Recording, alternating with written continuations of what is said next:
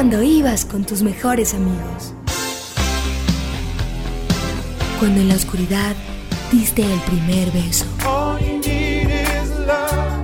Cuando tus sueños se hicieron realidad. Cuando se apaga la luz y te das cuenta que en el cine todo puede pasar. En el cine, el programa donde escuchamos lo que hay que ver. Conducen Santiago Gutiérrez y Samuel Castro.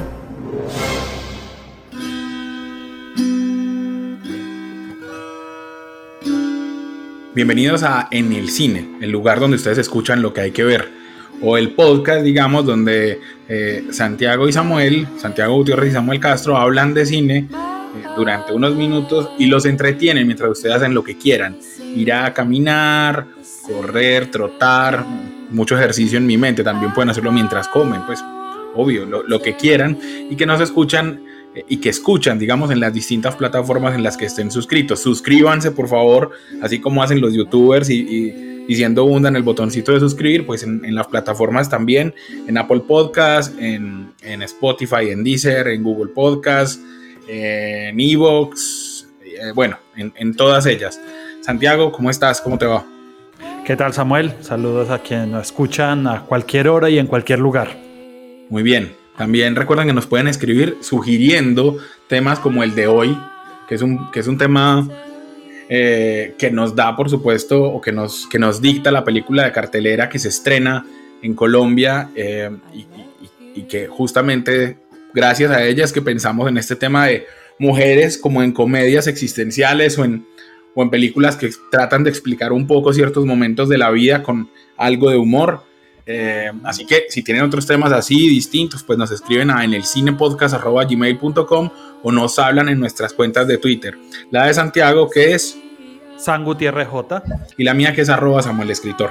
Vamos entonces con este recomendado de cartelera, una película eh, que viene de Países Bajos, hablada por supuesto en, un idioma que ninguno de nosotros va a entender, pero que eh, tuvo unas justas nominaciones en los recientes premios Oscar.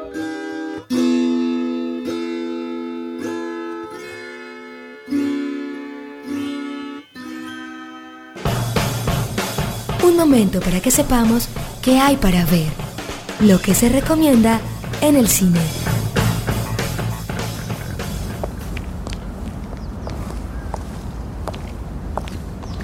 Let's go party.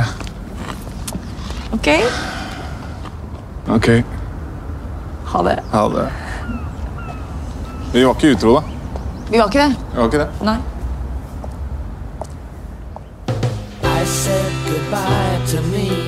Santiago, nos referimos eh, en estos recomendados de cartelera a la tercera parte de la trilogía de Oslo, como la ha llamado Joaquín Trier, el director, eh, que se llama La peor persona del, mundo, o eh, en, flamenco, Verdens Verste Meneske. Supongo que ese es, ese es la correcta, el correcto nombre de la película, pero dejémoslo en La peor persona del mundo.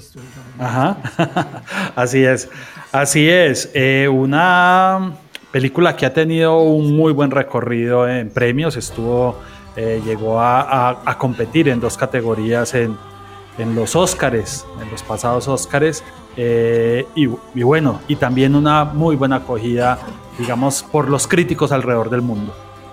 Sí, es que lo, tiene, lo tiene todo, digamos, para, para ser em, justamente nominada, estuvo nominada como mejor guion original, un guion que escribe el director con Skillbox, que es un guionista también reconocido holandés, y como mejor película internacional. Y digo que son muy justas las nominaciones porque hace mucho no... A ver, eso no es comercial, digámoslo así. Hace mucho yo no veía una película eh, eh, en la que se reflexionara sobre la vida, es decir, no pasa nada extraordinario.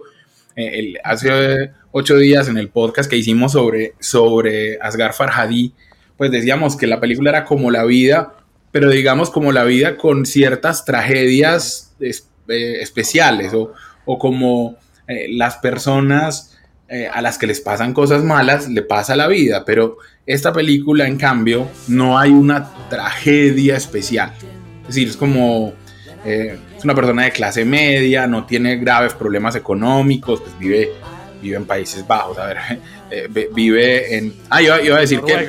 En Noruega, exactamente, en Noruega. De una vez corrijamos porque ya, ya aquí la policía de la corrección me va a decir, qué error, tienen razón. Eh, eh, disculpen ahí que a veces nos toca esto en medio de los afanes de la vida cotidiana, pero sí es una película noruega. Eh, y entonces todo transcurre en Oslo y la protagonista, pues digamos que es una persona normal, no tiene, que se llama Julie, está interpretada por Renat Reinsve, no tiene ningún problema distinto, o sea, no tiene una, un problema mental, no no, no es una persona distinta a usted o a mí, digamos. Eh, y, justamente por eso es que me pareció tan chévere la película, porque, porque ah, es muy actual, es muy como de cómo se enamoran hoy las personas. Joaquín Trier la, la definió en una entrevista como la película, la comedia romántica para las personas que odian las comedias románticas.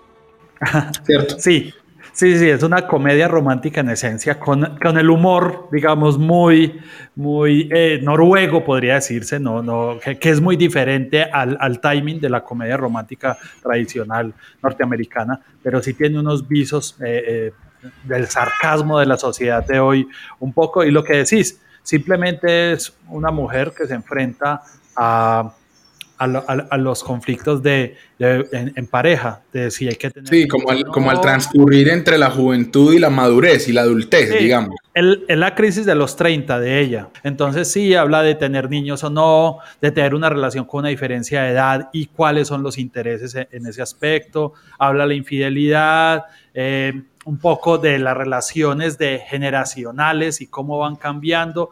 Y creo que siendo una historia en esencia muy de Oslo, muy noruega, termina por tratar unos conflictos de manera muy universal y creo que esa es una de las grandes eh, ventajas. Y, creo que eso también lo narra un poco la música que se selecciona para ciertos momentos, que es muy diversa.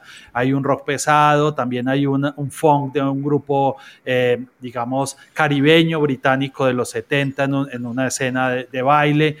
Hay una, versión crimin hay una versión criminal de Aguas de Marzo en inglés al final, no por mala, sino porque, pues, si vos tenés Aguas de Marzo, la pones en portugués, ¿cierto? Pues. Pero, pero, pero creo que es la versión de Art Garfunkel, conocido por eh, eh, eh, Simon and, Garfunkel. sí, obviamente, los que quisiéramos. hubiéramos escuchado la maravillosa Liz Regina y, y, y Jobim, y Tom Jobim, pero, pero creo que como como una manera de englobar el concepto de la simplicidad de todo que hace que la vida sea compleja en sí misma. La versión en inglés es mucho más internacional para que la gente entendiera ese mensaje. Lo mejor si hubiera puesto la, la versión de Jovim, de, digamos, el mensaje no hubiera terminado por ser tan contundente.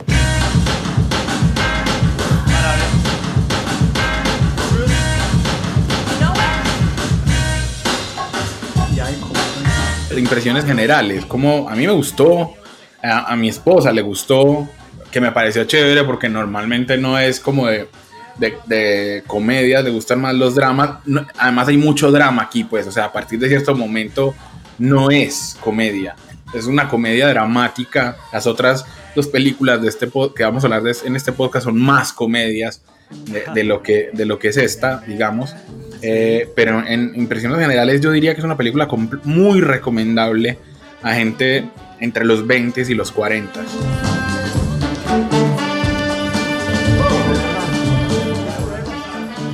Sí, sí, porque habla de esa crisis, de, de madre, ¿para dónde va mi vida? ¿Qué hago en mi vida? ¿Con quién quiero estar en mi vida? Eh, y, al final eso, eso es la actuación, eh, como lo dijiste, René Reinsby, eh, termina siendo pues ganadora en Cannes y creo que es la que al final lleva la película porque hace una muy natural, una actuación muy natural y, y, que permite generar una identificación.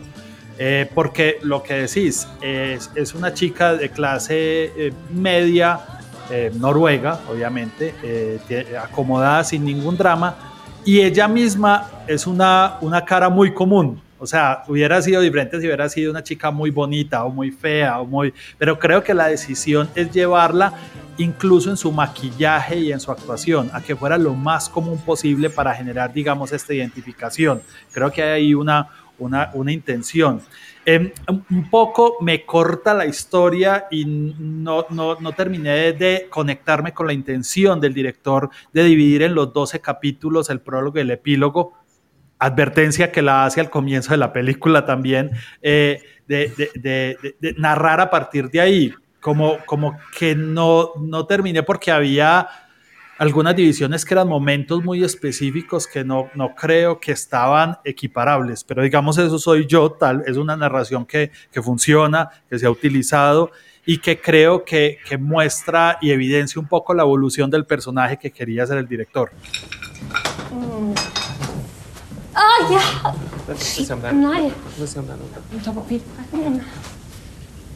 Oh, oh. Oh, vi må bare le av dette. Det, er jo liksom, det var ikke noe stort, det kuttet. Og Karan er bare så jævlig drama queen. Sin dar spoilers, yo, yo diría que creo que el, el, título de la peor persona del mundo, suponiendo que eso quiere decir en inglés el título en, en noruego, eh, creo que se debe, y no voy a hacer spoilers, a la sonrisa de ella cuando al final le pasa algo que normalmente en el cine gringo es tratado como una tragedia. Eh, ella sonríe, tiene una sonrisa leve, eh, porque el, algo que, que, iba a pasar no ocurre. Bien, no estoy dando spoilers para que vayan hasta el final. Santiago, y creo yo que por eso se llama así. No sé qué piensas vos. Bueno, hilaste delgado realmente. Yo hice una interpretación un poco más general, que es simplemente que en las relaciones personales todos somos la peor persona del mundo para alguien. Yo hice una interpretación mucho más gruesa de la que vos hiciste, pero, pero podría ser, podría ser lo, que decís de, de, ese momento, tal vez. Bueno, esa es la recomendación en este episodio de nuestro podcast que va a ser dedicado justamente a mujeres en comedias existencialistas. Está en cartelera, eh, vayan a verla, no es una película masiva.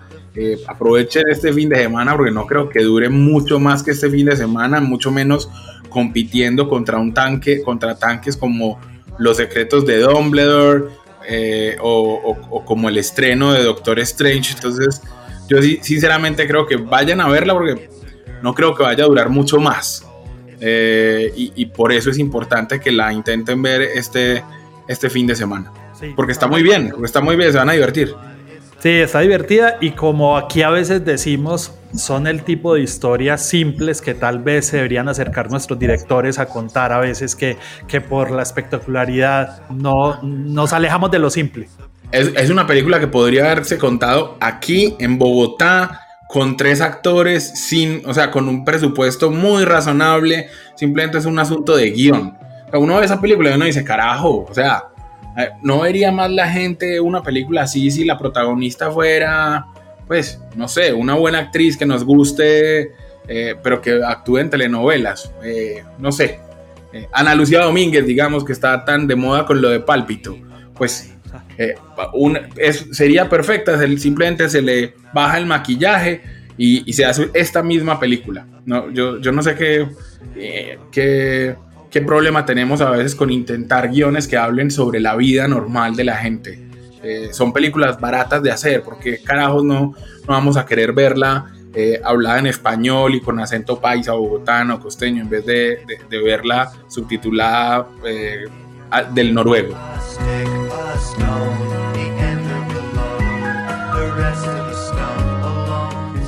Bueno, esta es la recomendación y vamos a hablar entonces del, de una de esas películas que también tienen mujeres en comedias existencialistas. Eh, obviamente es un más, que un nuevo clásico, que es la sección, pues es un clásico ya por derecho propio, pero hablemos de una película que probablemente eh, haya significado para su generación eh, reflexiones como las que genera la peor persona del mundo.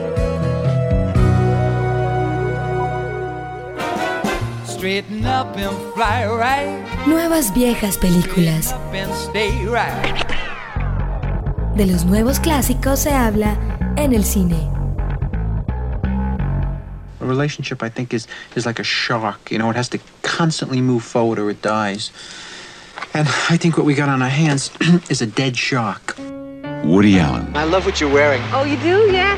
Oh, well, it's uh. Pues en este episodio de comedias existencialistas eh, protagonizadas por mujeres, pues hay que hablar de la última comedia que ganó el premio Oscar a Mejor Película, una de las mejores películas de todos los tiempos, una peliculaza donde se le quiera. En su, eh, estábamos diciendo que la peor persona del mundo era capitular y en esta película hay una estructura, digamos, muy compleja desde lo narrativo. Comienza con el protagonista ya diciéndonos que su relación se acabó y reflexionando por qué se acabó con esa mujer que era tan chévere, pero yéndose a un, a un flashback de él a los siete años tratando de conquistar a una niña eh, y luego vamos en desorden y en algún momento hay recuadros separados de los dos yendo al, al psicólogo eh, diciendo, y esta es la, la mejor, diciendo él, eh, ya casi no hacemos el amor, solamente lo hacemos tres veces por semana, y ella diciéndolo,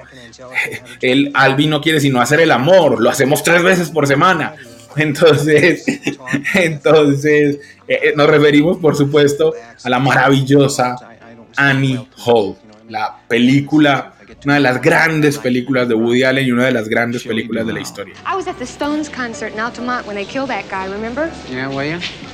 I was, I was at an Alice Cooper thing where six people were rushed to the hospital with bad vibes. Sí, la número 31 en la lista del American Film Institute, Samuel, de 1977. Eh, hombre, es que cuando hablamos de la reflexión de, de, de la crisis de la edad, de las reflexiones de las relaciones personales y de la, y de la simplicidad de la vida, hay que mencionar a Woody Allen. O sea, Woody Allen como ninguno ha hecho esta, esta labor introspectiva, casi que despellejarse frente, frente al guion, porque después, digamos, él utiliza máscaras de personajes un poco, pero, pero casi que se ha, se ha, ha entregado ahí todas las reflexiones sobre la vida. O sea, eh, sea, esta película es Woody Allen en, en, un estado casi, casi de perfección tremenda, en, el, en niveles de, de, comedia romántica, eh, de sátira, en comedia incluso del drama de, de, de, la evaluación del ser humano. O sea, sin duda alguna es una película que hay que ver. Lo, bien lo dijiste, no es un nuevo clásico, es un clásico de hoy y de siempre. I'm sticking with you, I'm vamos a permitir leer un pedacito de A propósito de nada, la autobiografía de Woody Allen, eh, hablando sobre ella, refiriéndose por supuesto a que lo, era un paso adelante para él como cineasta, porque trae como director de fotografía a Gordon Willis, Gordon Willis, el director de fotografía del Padrino, El Príncipe de las Tinieblas, y diciendo pues que Gordon sabía mucho más que él y que él dice, la primera escena que filmamos juntos cuando iniciamos el rodaje de Annie Hall fue la de la langosta. Y si, no han visto Annie Hall, pues tienen que ver la escena de la langosta. Keaton, como siempre, Diane Keaton, la protagonista, se mostró chispeante. Pero entonces yo me había hecho muy amigo de Tony Roberts y los tres nos reímos mucho durante la película. Terminé el rodaje antes del plazo estipulado y sintiéndome muy seguro de mí mismo, lo que solo podía significar que iba directo al precipicio. Acabamos el montaje rápidamente y cuando Marshall vio aquella película que él había coescrito la encontró incoherente. El fluir de la conciencia no funcionaba y lo único que sí funcionaba era mi relación con Keaton en la pantalla. Hicimos un nuevo montaje, volví a rodar, nuevo montaje, vuelta a rodar. Llegué a tener media docena de finales distintos hasta que nos decidimos por el que vosotros podéis ver. La titulamos Anedonia, que es un síntoma psicológico en virtud del cual uno no puede experimentar placer. A los de United les encantó la película, pero no el título. Discutimos, pero después de un tiempo cedimos. Elegimos Sweethearts, pero luego nos enteramos de que no podíamos utilizar ese título porque ya había una película que se llama así. Y cuenta, eh, digamos, más de lo del nombre hasta que dice, pero terminé decidiéndome por Annie Hall, con el apellido real de Keaton. La película se estrenó y se convirtió en poco tiempo en la favorita de todo el mundo. La gente estaba enamorada de ella y de inmediato eso provocó que un viejo cínico como yo sospechara de su calidad. Es decir, ya ahí a Woody, desde que le vaya a gustar a todo el mundo, le pareció muy sospechoso. sospechoso. Pero solo el hecho de que la película se llame Annie Hall, la, el, el, personaje, por el apellido de, real de Diane Keaton, dice la importancia de, de- del personaje y de que era una película que hablaba sobre, aunque hablaba desde la perspectiva de él, era básicamente sobre ella. Las, las nominaciones, eh, digamos, al, al Oscar de, de Annie Hall, eh, pues tuvo nominada, o sea, Woody Allen se convirtió en la primera persona en ser nominada por una actuación en una película que él, esa misma persona dirigía. ¿Cierto? Es, es, eh, son esas cosas paradójicas, pero Diane Keaton, la actuación de Diane Keaton tendría que haber tenido, el- digamos, el mismo reconocimiento eh, que la de Woody Allen y por eso fue que ella gana el Oscar en 1978. La película, como dijimos, fue la última que ganó el Oscar como mejor película, ganó mejor director y ganó mejor guion, que es un guion magnífico, magnífico. Yo solo puedo decir cosas bonitas de ese guion, Santiago. Hay que decir para la historia que, que en aquella eh, eh, competía aquel año con, con Star Wars, era una de las favoritas. Entonces, digamos, fue sorpresivo alguno de los, de los premios que, que se llevaría Annie Hall. Y Annie Hall también en los BAFTA tuvo, de hecho, en los BAFTA curiosamente ganó edición y los cuatro Óscares hacen, digamos, honor a una gran película más allá del género por todos los elementos que hemos hablado acá. Sí, es, es, es, em, o sea, si, si en la peor persona del mundo, eh, digamos que hay un poquito de esa autodestrucción de las mujeres, de esa culpa que a veces cargan las mujeres, y, ojo, de una vez pedimos disculpas, estos son dos hombres hablando de mujeres, entonces, pues, pe- perdón, Eh, pero como de esa culpa que eh, la sociedad pone en los hombros de las mujeres, como de que todo es una responsabilidad de ellas. Afortunadamente Woody Allen es un tipo que siempre se echa la culpa a sí mismo, entonces esa perspectiva logra que la película sea feminista antes de tiempo, ¿cierto? No- él no le echa la culpa Diane- al personaje de Annie Hall en la película, sino que dice, yo estaba muy mal, ella era maravillosa, todo en ella era maravilloso, pone los problemas, sí, de ellos y los, y los describe, eh, pero, pero con, un, con un humor que, pues, baste recordar una de, las, de, mi- de mis frases favoritas que eh, la revista Premier hace como 15 años la escogió como una de las 100 grandes líneas de, de una película que es, hey, no culpes, no, no te metas con la masturbación, es sexo con alguien a quien amas. ya, ya solamente con esa finura de Woody Allen, eh, probablemente políticamente incorrecta hoy en día, no sé si Annie Hall se podría filmar hoy en día, eh, ya tenemos una, una película que, que yo le recomendaría a todo el mundo. O sea, es, es una de esas imprescindibles para entender qué es la comedia, para entender qué es la comedia que no tenga que ver con, con tortas que están en la cara, pero, pero y tampoco con es- escatología demasiada, sino con situaciones. La escena de la langosta es un ejemplo, los diálogos son otro ejemplo, la manera en que se manejan las amistades son otro. E Incluso la pueden ver solamente para buscar los cameos. Sale Danny Elfman, sale Jeff Goldblum, sale Sigourney Weaver. Pues busquen los que... Es el, el primer papel de Sigourney Weaver en, en su carrera. Sí, sí, sí, Truman Capote hace también. Sale Truman Capote, exacto. Es, un, es un guion como pocos en esta vida, la verdad. Es una película que eh, de un ritmo que jamás, eh, digamos, es lento. Es la segunda película más corta en ganar el Oscar a mejor, a mejor película de la historia, después de Marty.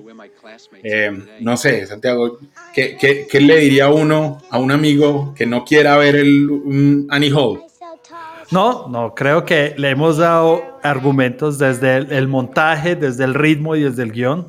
Eh, simplemente quería dejar aquí para que, que quede un dato. Cuando hablabas de Marshall, hablabas de Marshall Brickman, que es el co-guionista de, de- de Annie Hall con Woody Allen. Ya habían trabajado en The Sleeper, trabajaron en Manhattan, eh, trabajaron en Manhattan Murder Mystery, hicieron colaboraciones, digamos, a lo largo de la historia y hubo, digamos, este, es- es- esto que acabas de decir, que, que Marshall no quedó tan contento con el montaje final de, la película, pero creo que con el éxito debió haber cambiado su opinión. Bueno, entonces hablemos ahora. Ah, bueno, iba a decir que Annie Hall, eh, para, los que, para los que buscan en plataformas, Eh, ya les voy a decir en cuál plataforma la pueden ver. Eh, sé que estaba yo ano- anoche, antes de hacer la grabación de este episodio, eh, la había buscado, ya, ya se los digo. A propósito, bájense una aplicación que se llama Just Watch, ahí les dice qué, qué plataformas está en Apple TV. Hablemos entonces de otra película con este mismo, eh, con este mismo carácter que tenemos hoy en nuestra sección de películas para la casa. Hello. My name's Forrest. Forrest Gump. You were afraid to be my dad. I didn't want to get into trouble. You talking to me? You talking to me? Well, who the hell else are you talking? to? Talking to me? Películas para la casa, en el cine.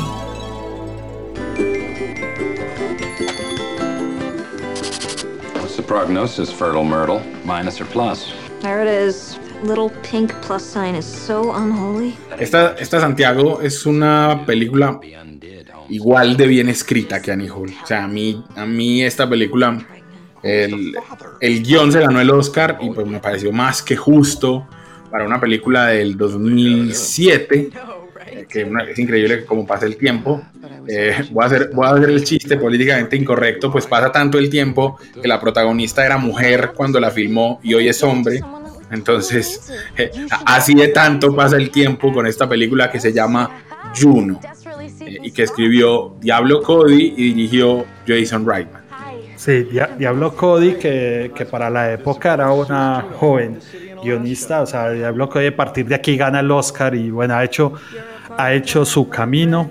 Ahora, últimamente, Diablo Cody ganó el, el Tony por, por su eh, escritura de Jack Little Pill, la, el- la adaptación de Broadway del discazo de Alanis Morissette noventero, eh, que también lo escribió Diablo Cody. Sí, esta película es básicamente la reflexión de en otra franja de edad y con otros conflictos, eh, los conflictos de, de, de los 2000 y creo que a eso le pega y la cae en manos este libreto muy bien escrito eh, en las manos de Jason Reitman que, que para mí es uno de los directores que, que ha mantenido esa, esa estela de, de un poco de análisis de las relaciones personales, de las miserias de la cotidianidad del ser humano actual, eh, como lo hizo posteriormente pues, en Up in the Air o, o- o previamente en Thank You for Smoking. Realmente Jason Reitman tiene una visión muy aguda y creo que esa unión de un guion fresco, eh, de una persona joven que no tenía, digamos, muchos vicios eh, y en manos de este director hacen de una película muy potente y que sin duda esta sí se fue convirtiendo en un nuevo clásico de alguna manera. Diablo Cody está haciendo la tarea que muchos guionistas quisieran, está ayudándole a Madonna a escribir el guion de su biopic. Eh, ahora que Madonna está tan de moda en Colombia, pues nada más y nada menos que Diablo Cody es la encargada de, de- ponerle ahí su toque de humor negro y de sátira a un guion que va a ser complicado de escribir. Uno, yo no sé uno cómo va a explicar eh, eh, no, no llores, Don't Cry for Me Argentina y su versión de Evita. Yo, o sea, no sé, no sé cómo, cómo, cómo no caer en una autocrítica frente a eso. Pero Juno es una película de una adolescente que queda embarazada de su novio adolescente eh, y que decide no ir a abortar, que decide tener el hijo y darlo en adopción, ser un vientre, digamos, para una pareja, incluso escoger a los papás del niño y luego convivir. Y hay una parte ahí en la que Diablo Cody, eh, también políticamente incorrecta, coquetea en algún momento, flirtea con el papá de ese, con el marido de ese matrimonio que va a ser el, que van a ser los papás de su hijo eh, o del hijo que ella está em, eh, concibiendo, pero que además no deja de ser un adolescente con unos papás muy amorosos, unos papás fantásticos, interpretados por Jake Asimos y por, ah, y por Alison Jenny. Eh, Cierto, es Alison Jenny, la mamá. Estoy haciéndolo de memoria, pero creo que sí. Eh, Sí, sí, y- sí, Alison Jenny. sí. Cierto. Es la- realmente es la madrastra, es- eh, no, no es la mamá, pero sí. Ah, sí, es verdad. Es verdad. Un papá que ella adora eh, y una película que tuvo cuatro nominaciones al Oscar. Es decir, también fue nominada a Mejor Película, a, en ese tiempo Ellen Page, hoy Elliot Page como Mejor Actriz eh, y a Jason Reitman como Mejor Director. Una película fresquísima con una banda sonora de grupos independientes en ese momento muy buena. hay mucha cosa muy chévere de escuchar.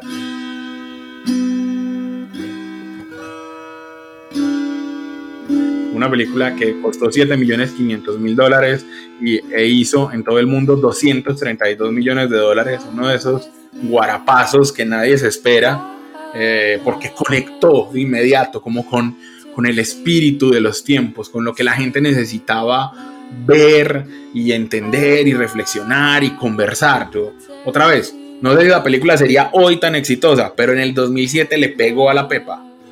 Le pegó narrativamente, le pegó en el guion, en los conflictos, en las actuaciones, en la música, lo que acabas de decir. Creo que este, este no, no es un género, pero este tipo de películas que hoy estamos hablando tienen eso también, o sea, narran un momento, un momento de la vida, o sea, un momento de la vida de los protagonistas, pero un momento también de la vida del cine, y corresponden mucho. Por eso también cuando hablaba de la peor persona del mundo, hablaba de la música escogida, también tiene una intención muy clara. Y en las tres películas creo que, que hay momentos más, eh, más allá de la actuación, la música, las personas que aparecen, que tienen que ver con esa narración del momento.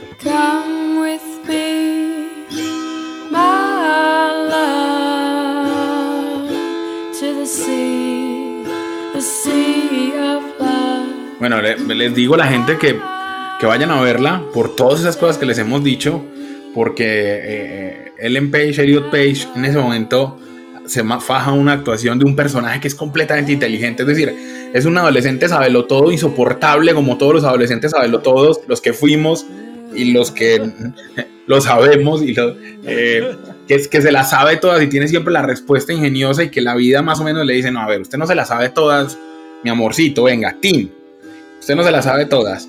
Y aún así ella no pierde su humor, no, se llama a sí misma eh, la ballena cuando se engorda y vemos el, paso del embarazo. Eh, nunca pierde, digamos, su gracia ella, nunca pierde su inteligencia.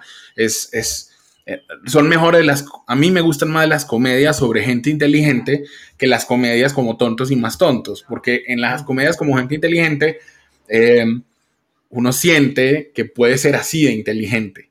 En cambio, en las comedias de gente tonta, uno los desprecia un poco a esos personajes. Uno dice, uy, no, este man es un bobo, por eso le pasa eso. Eh, me gusta más así y eso pasa con Juno. Eh, es una película maravillosa que, que, yo sí le recomiendo a todo el mundo. Está en Prime, está en Paramount, está en Claro Video y está en Movistar eh, Televisión. En cualquiera de esas plataformas la encuentran subtitulada, por supuesto. Recuerden que aquí en el cine odiamos el cine doblado de una vez, es nuestra, una de nuestras campañas para por siempre y para siempre. Y, no sé, Santiago, ¿qué, ¿qué, más decirle a la gente?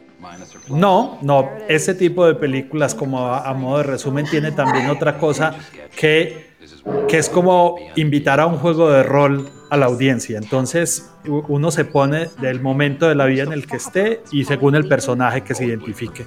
Entonces creo que hagan ese juego también, que, es interesante y esto le da diferentes capas y diferentes maneras o formas de ver las películas. Así que si ya se las vio, vuelva a las ideas que tal vez ahora se pone en otro lugar.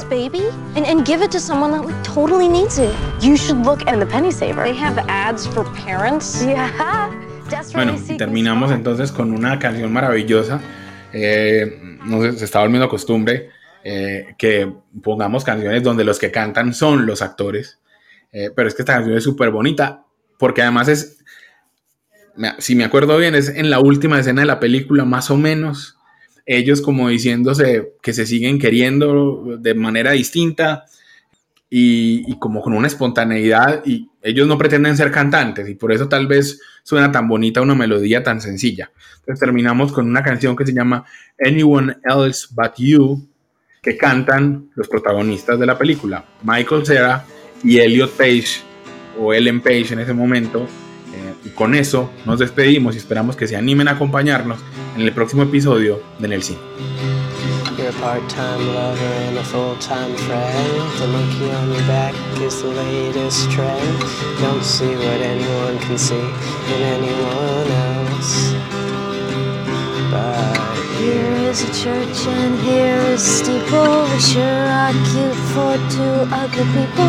Don't see what anyone can see in anyone else.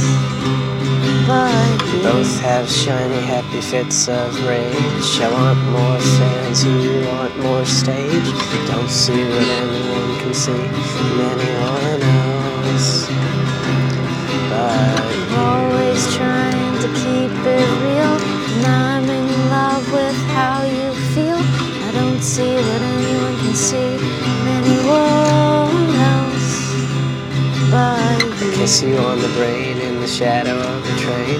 Kiss you all starry eyed, my body swing from side to side. I don't see what anyone can see in anyone else. But the pebbles forgive me, the trees forgive me. So why can't you forgive me? I don't see what anyone can see in anyone else.